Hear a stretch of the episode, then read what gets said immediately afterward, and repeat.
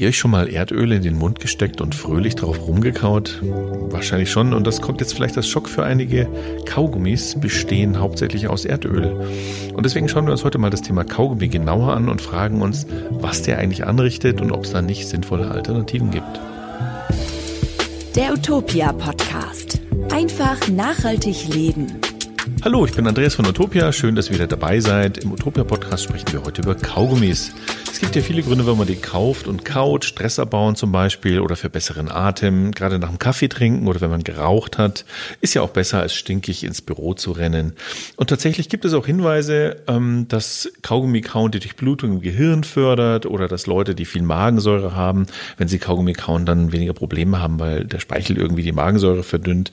Aber Kaugummis sind nicht so unschuldig, wie viele denken. Und darüber spreche ich heute mit meiner Kollegin Annika aus der Utopia-Redaktion. Annika, sag mal, wie viele Kaugummis machst du denn so in der Woche platt? Hi Andreas. Also ich muss ehrlich sagen, ich bin gar kein Kaugummi-Fan. Ich glaube, ich habe seit Jahren kein Kaugummi mehr gekaut. Wenn, dann kaufe ich eher mal so Minzpastillen oder sowas. Und wie ist es bei dir? Also ich war in meiner Jugend totaler Fan von Big Red. Das ist so ein ganz fieser Zimt-Kaugummi, äh, der extrem scharf ist. Den habe ich sehr geliebt. Aber sowas habe ich schon lange nicht mehr gegessen. Zuletzt habe ich einfach mal ein paar plastikfreie Kaugummis ausprobiert, aber auf die kommen wir später noch. Aber erstmal eine Zahl zum Schockieren. Statistisch gesehen kauten 2019 in Deutschland fast 10 Millionen Menschen ab 14 Jahren mehrmals pro Woche Kaugummi. Also das ist echt ein Thema. Absolut. Das sind schon echt ziemlich viele Menschen, für die das ein Thema ist. Ne? Ähm, dann lass uns doch einfach erstmal drüber reden, warum die meisten Kaugummis, die man eben so kennt, nicht so super sind.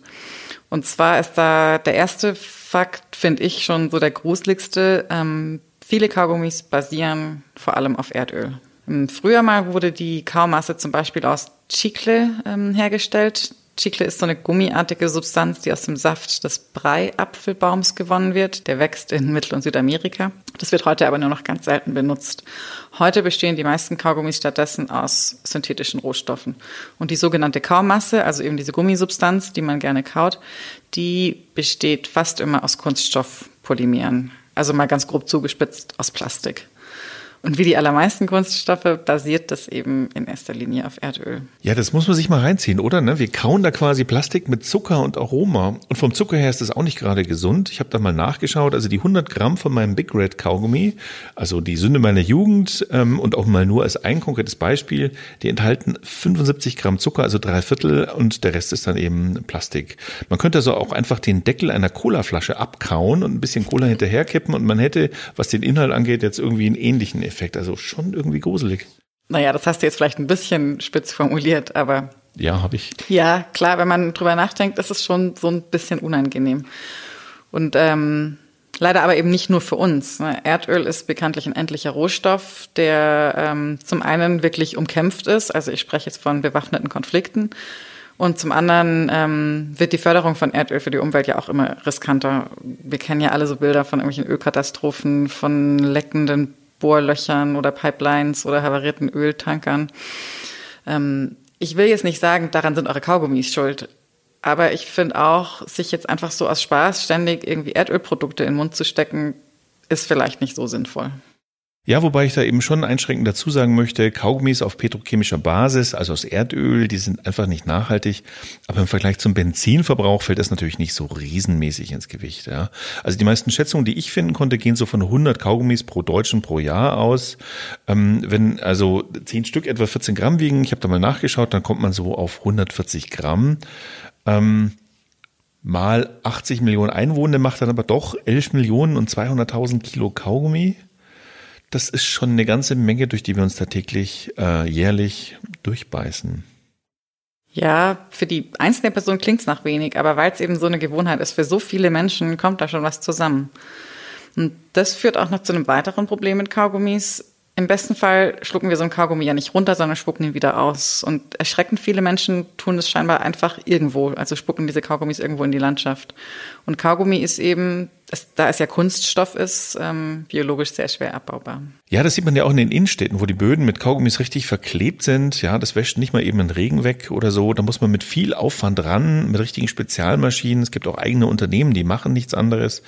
Ich habe das auch mal gecheckt und deswegen habe ich auch eine Zahl, die ich echt schockierend finde, nämlich laut FATS kostet es uns in Deutschland jährlich 900 Millionen Euro, also nochmal fast eine Milliarde Euro pro Jahr, all die Kaugummis zu entfernen. Eigentlich ist es doch völlig verrückt, dass wir Steuergelder nur dafür ausgeben, Kaugummis unserer Mitmenschen vom Boden zu entfernen. Und verrückt ist natürlich auch, weil das total energieaufwendig ist, weil da ja meist mit Dampfstrahlern ge ge gearbeitet wird. Ja, ganz genau. Und Kaugummis, die wir dann eben nicht auf diese sehr aufwendige Weise entfernen, das ist dann irgendwie so, als würden wir einfach Plastik auf die Straße werfen oder auf die Wiese. Ich weiß jetzt nicht genau, wie viel Kaugummis das wirklich sind, die Leute einfach so ausspucken. Ich weiß nicht, ob das irgendwie erhoben wird. Aber ähm, wenn man sich mal so vor Augen hält, dass weltweit pro Jahr wohl so um die 600.000 Tonnen Kaugummi gekaut werden, also mal zum Vergleich, das wäre so ganz grob das Gewicht von 60 Eiffeltürmen. Ähm, dann kommt da vermutlich schon einiges zusammen an Kaugummis, die auch einfach irgendwo in der Landschaft landen. 60 Eiffeltürme Kaugummis, ja, pfui.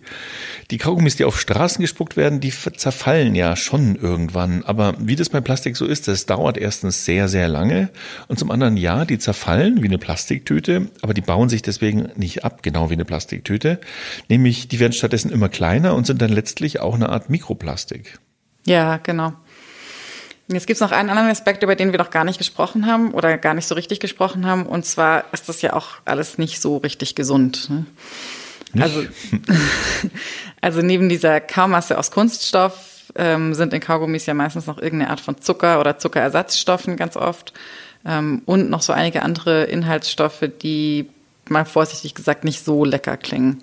Also so Dinge wie künstliche Farbstoffe, künstliche Aromen, Stabilisatoren, Füllstoffe, Verdickungsmittel, Feuchthaltemittel, Antioxidationsmittel, Geschmacksverstärker und so weiter und so fort.